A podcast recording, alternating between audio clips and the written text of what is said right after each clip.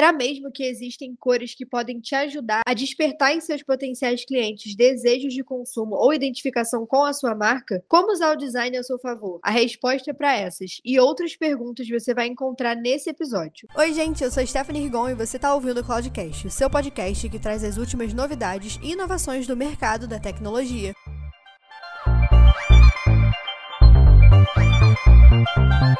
E hoje eu tô aqui com a Ana e com o Douglas para falar um pouquinho sobre esse assunto. Oi, gente, eu sou a Ana Sumar, eu sou designer aqui da IPNET, do time de marketing, e vou ficar hoje aqui no papo com vocês. Oi, gente, eu sou o Douglas, sou um novo designer da IPNET, com minha parceria Aninha, e vamos falar aqui algumas coisas do designer para vocês. Bom, gente, para começar, eu acho que a gente pode falar um pouco de uma das coisas que eu acho que é uma das maiores dúvidas do pessoal que não trabalha com design e tá olhando de fora, ou do pessoal que tá querendo começar e não entende tanto sobre o assunto, que são, por exemplo, as escolhas estéticas que a gente faz dentro do design, né? Como, por exemplo, as cores, as formas que são escolhidas para desenvolver uma identidade visual, ou então formas e cores que são escolhidas para fazer uma peça específica de alguma área é um pouquinho de psicologia das cores, né? Muitas marcas têm suas cores específicas, então a gente tem marcas grandes mesmo aí, como o McDonald's, que Antes, é, se você entrasse no McDonald's, você ia ver que, tipo,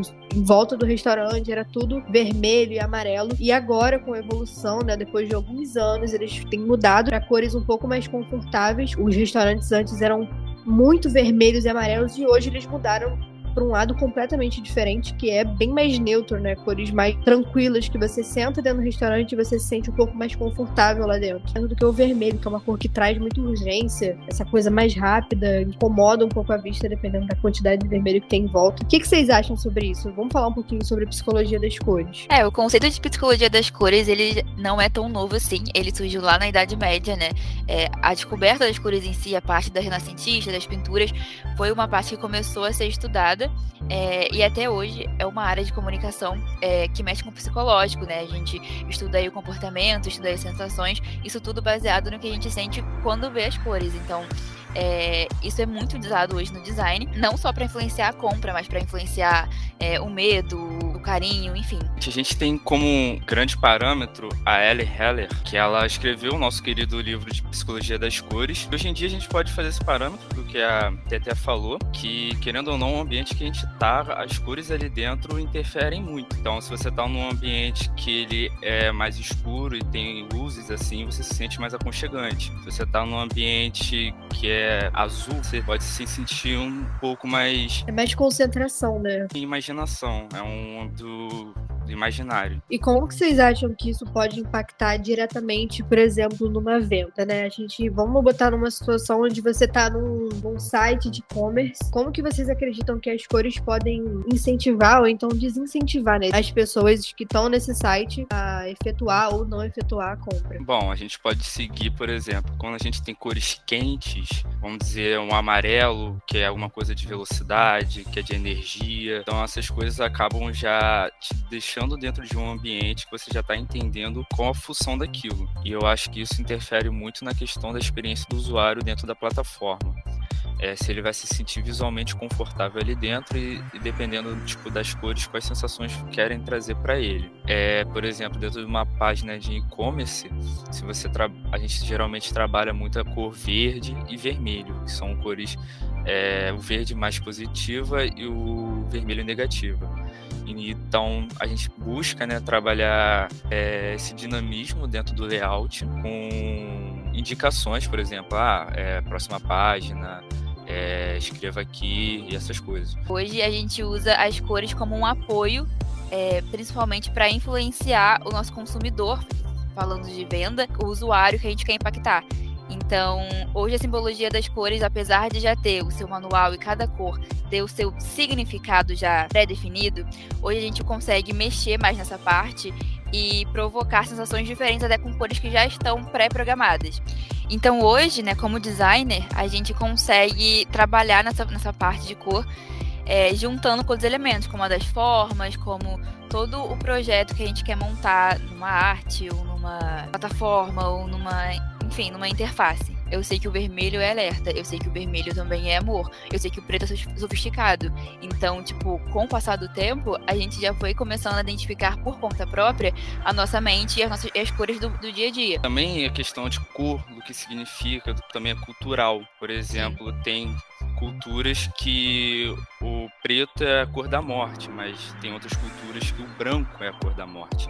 Então é, varia, varia muito entre a, a localidade que a gente está e a cultura daquela localidade. Sim, acho que também a gente consegue ver isso muito até sem perceber, né? Tipo, não precisa ser um designer ou um grande conhecedor de cores para você ter essas sensações. E essa grande sacada, né, da psicologia das cores. Porque, por exemplo, se hoje eu vou procurar é, alguma coisa relacionada ao hospital, talvez eu não vá encontrar um hospital com a identidade visual rosa tem muito a ver. Acho que talvez puxaria um pouco mais pro azul, se for uma coisa mais de emergência, né? Tem, tem aquela cruzinha vermelha que a gente tanto conhece. Acho que são coisas que ficam presentes no nosso dia a dia que às vezes a gente nem percebe que é psicologia das cores, mas é. Falando em hospital, até tem o rosa, mas que remete à maternidade. Sim, Isso. é verdade. E hoje em dia a gente também tem que pensar sobre os, os diversos dispositivos que a gente tem durante o dia a dia. É, hoje pessoas conseguem ver coisas no celular, no mobile, smartwatch, computador, no notebook, enfim, várias plataformas. Então tem que ser pensado esse layout dentro do e-commerce que agregue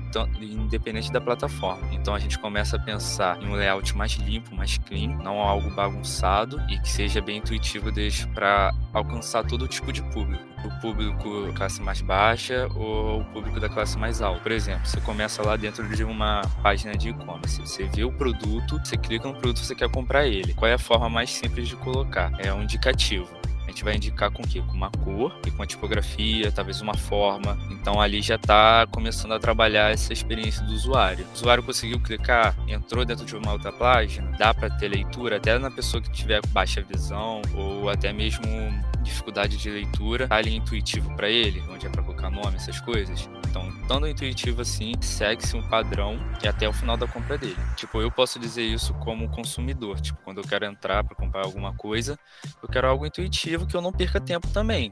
Então tem que ser bonito visualmente, agradável, que eu consiga entender com facilidade, não preciso da ajuda de outra pessoa e que eu consiga fazer minha própria compra. É, acho que a ideia é englobar todos os públicos, né? Como você falou, até uma pessoa que não sabe ler, intuitivamente conseguiria utilizar um site. Né? O Douglas acabou de dar uma aula sobre uma frase que eu uso muito, que é que o design é projeto. Design não é só deixar bonitinho, é todo um, um projeto, toda uma estrutura, é a base da primeira etapa do seu cliente. Então, o primeiro lugar que você vai achar ele, principalmente online, é, precisa ter uma, um projeto, precisa ter uma diagramação. Como que vocês acham que o lado emocional vai impactar diretamente na tomada de decisão? Tipo, tá indo finalizar a compra, né? Que você já, tipo, já botou o seu produto no carrinho. Vocês acham que tem alguma coisa que as cores podem indicar é, pro lado emocional da pessoa para impactar ela diretamente na tomada dessa decisão, se ela vai realmente finalizar a compra ou não? Você não quer alguma coisa que fira, ah, vamos assim dizer, o olhar do seu cliente. Você quer alguma coisa que leve ele, você quer uma fluidez que leve ele de um ponto A ao ponto B. Então, se você, por exemplo, começar a atacar muita informação, muitas cores é, no olho dele, para ele absorver tanta informação, pode ser que ele fique cansado e acaba desistindo da compra. É, então, tendo um layout bem estruturado, por exemplo, com um branco que vai te levando ali e te dá mais atenção a cores que estejam em volta, é, pode ser que isso influencie bastante na decisão de compra dele.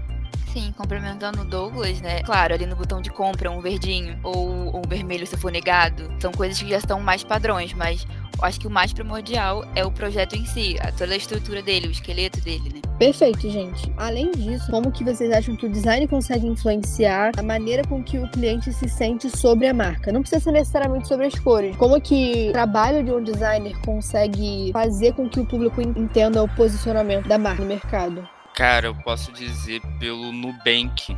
Nubank, ele conquistou o roxinho, né? Se você vê, hoje em dia ele consegue se basear pela cor dele, então ele consegue se influenciar bastante. Em parâmetros, a gente pode fazer também falando do ponto frio, que teve o rebrand aí, é, saiu do típico vermelho deles e começou a trazer uma identidade com laranja, é, tentando vir harmonizar um pouco a marca, tendo seus altos e baixos, mas tem conseguido gerar bastante posicionamento no mercado. Depende muito do nicho que você está inserido. É, por exemplo, eu acho que não faz sentido se eu ter uma funerária, vamos assim dizer, e eu ter cores vibrantes dentro dessa funerária. A gente sabe que é um momento de luto, sabe que é um momento ali delicado, então a gente acaba trabalhando com as duas cores neutras que já mais se associa a esse momento, que são o preto e o branco. A gente sempre tem que pensar que um time de designers ali estudou toda a questão de brand, de rebrand, de tudo, para se reposicionar dentro do mercado.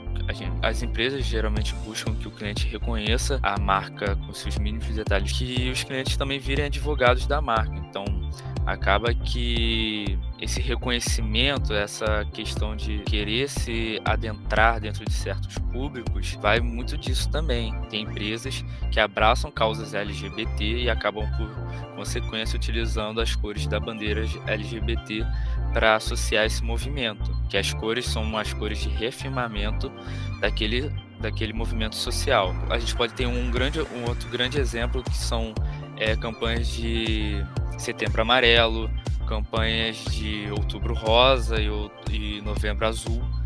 Então a gente já começa a ver como as cores começam a impactar no, na nossa convivência social. Eu sou super a favor de mudar o conceito, mudar o posicionamento, mas claro, com coerência, né?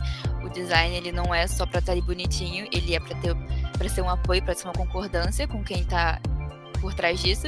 Às vezes a marca, ela nem pensa inicialmente em mudar a identidade dela, mas se ela muda alguns, alguns dos valores, alguns dos focos deles, então, tipo, você vê várias marcas de cosméticos, produtos, assim, de beleza e tal, tendo essa, essa ideia mais ecológica, né? Tentando é, tirar testes de animais, criar produtos que não agridam o meio ambiente. Todas essas marcas, por estarem muito tempo ao mercado e terem mudado essa parte que é fundamental, né? Na, na nos valores da marca e tudo, fazer um rebranding, né? É super importante para até marcar essa mudança, para o público perceber que, ó, a gente mudou uma coisa aqui, vem ver o que é, né? Acho que isso é super interessante. E uma das coisas que a gente percebe é que vai mudando a cabeça, como você falou, a cabeça do consumidor vai mudando, nossas ideias vão mudando e as marcas têm que ir mudando junto com a gente. Inclusive, eu acredito que isso seja o motivo do sucesso de várias dessas marcas. Elas vão acompanhando a mudança do mercado, a mudança do público. E hoje em dia a gente não está mais só preocupado com o produto ser bom. O produto tem que ser bom, mas a marca também tem que ter um posicionamento que seja coerente com o posicionamento dos clientes. É, e com a mudança do mercado, né, a mudança do consumidor também, a gente percebe que as pessoas ficam um pouco mais críticas também com isso. Até quem não tem muita noção de design fica mais crítica com esse tipo de coisa, né? A gente tem sido atraído mais por um tipo específico de, de design. E o que, que vocês acham? Vocês acham que a democratização do design, com várias ferramentas hoje que possibilitam pessoas, ah, empreendedores, por exemplo, pessoas que não conseguem hoje contratar uma pessoa especializada, um designer para isso, elas conseguem construir várias coisas sozinhas. O Canva é um, é um ótimo exemplo disso, né? Antes, para você ter um design bonito nas suas redes sociais, no seu site, tudo mais, você tinha que contratar uma pessoa especializada especializada para fazer aquilo ali. Hoje você consegue com simples, uma simples pesquisa no Google ver um pouco sobre aquele assunto, tentar ali construir uma identidade para você sem precisar contratar uma outra pessoa. Muita gente não gosta muito disso, né? Acha que meio que desvaloriza o trabalho de um designer, que claro que a pessoa que, que quem estuda o design, né, a pessoa é especializada naquilo ali, ela tá preparada para fazer da sua marca o que você espera que ela seja, ela tem um entendimento maior de cores, de formas, que foi muita coisa do que a gente falou aqui. Queria saber o que que, que vocês acham sobre isso? Bom, Tete, é a questão do, da democratização do, do design, assim, hoje em dia, é algo que também realmente bastante em pauta.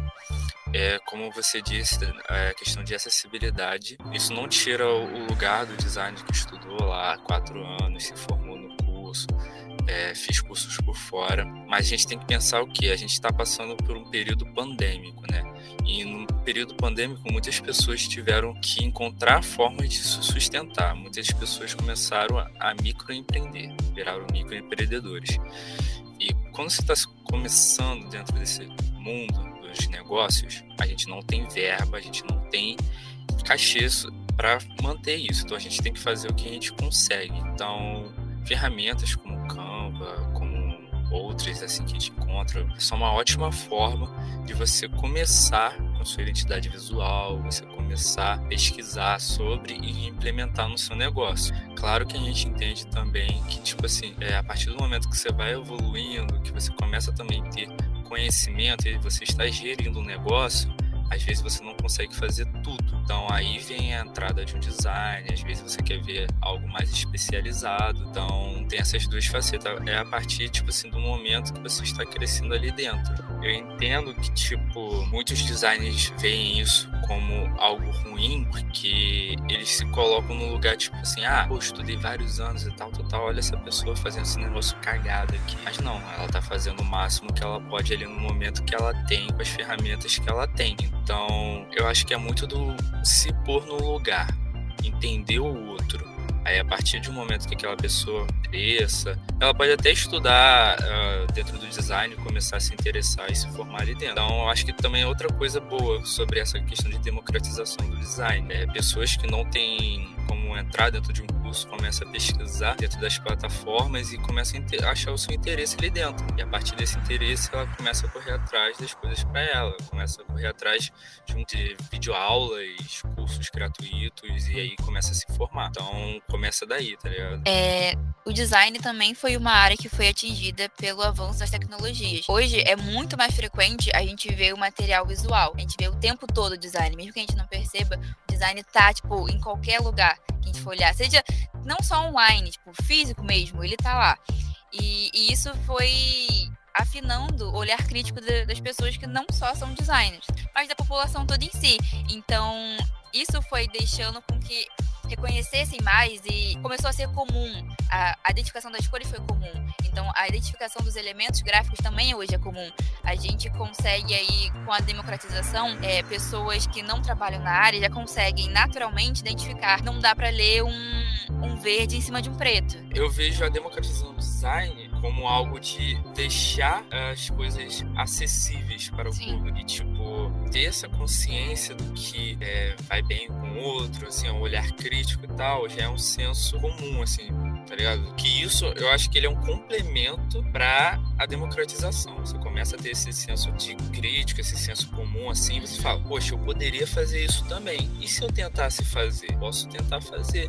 E aí você começa a pesquisar sobre aquilo. Não, e foi o que você falou também, é, da, principalmente da era pandêmica, né? As pessoas tentarem se virar, é, elas mesmo praticando e utilizando plataformas, já gera também esse senso comum. Tipo, junta com a bagagem inteira. Tudo que ela já viu, tudo que ela já entende que sentiu e tudo que ela quer propagar agora que ela tá fazendo. É um conjunto, o senso comum, a democratização, tá aí tudo junto. Acho que o que é difícil no final é porque, assim, um, senso, um certo senso estético todo mundo tem. Todo mundo tem suas preferências. Tipo, como se a gente estivesse, sei lá, escolhendo uma roupa, sabe? Todo, cada um tem o seu estilo. Eu acredito que no design também é muito assim. Cada um tem o seu estilo.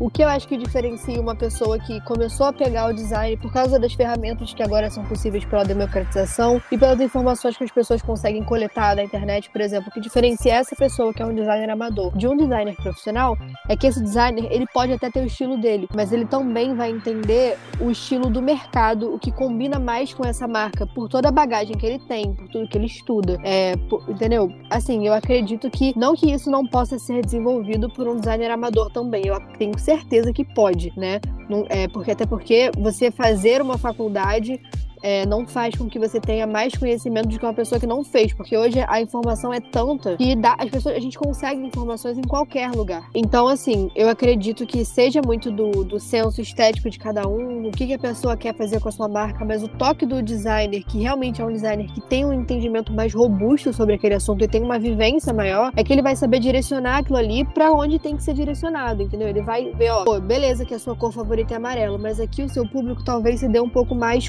com azul por exemplo. Então eu acho que é um, é, é, acho que é um pouco desse equilíbrio, é uma diferença. A democratização do design é muito boa porque possibilita pessoas a criarem, a se interessarem pelo design, o que é super legal. Mas você ter um designer é realmente é um toque diferente, sabe? Cara, eu super concordo com isso. É, é até uma coisa que eu tava pensando aqui em falar, que por exemplo, quando a gente está com um microempreendedor, está começando assim dentro do design ali, e ele começa a colocar os seus gostos coloca o que ele pensa, ele toma as decisões baseadas no que ele gosta. E às vezes a gente tem que pesquisar e olhar o nicho que a gente está inserido.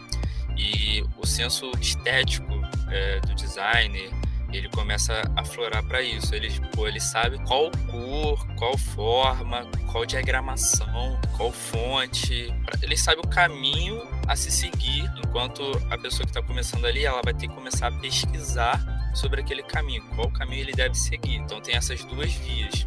Eu acredito muito que, tipo assim, a pessoa possa começar a fazer seu produto, começar a pesquisar, ver o que funciona, ver o que não funciona, entrar dentro de plataformas que falam sobre o que funciona para o nicho dela, mas aí vai ser uma questão também de tempo. E aí, quando o designer está ali dentro, ele já tem basicamente o molde do caminho que ele deve seguir, que pode atrelar e ainda ajudar a alavancar o que o cliente que contrataria o designer quer resolver com o seu negócio. Sim, afinal, a democratização do design é uma coisa super positiva. É, talvez não tanto para o mercado, porque sempre vai ter aquela pessoa que fala, ah, por que eu vou contratar uma pessoa? Eu posso aprender e fazer. Mas é toda aquela questão que a gente citou. Eu vou fazer aqui o que funciona, o que esse público está querendo e não do meu gosto, né? Que eu acho que acaba sendo um conflito muito grande. Porque quando você quer criar uma marca sua, você já tem todo aquele conceito de marca certo na sua cabeça. E não necessariamente essa sua ideia vai ser certa para o seu público, né? O design ele tem um conhecimento quê? Que tem leis. É, tem leis, por exemplo, de plágio, tem leis de naming, tem leis para você registrar aquela marca, tem uma forma para se registrar aquela marca. Então é aquilo que a gente fala. O design ele já sabe um caminho, ele sabe onde ele tem que ir. Aquele logo ali é,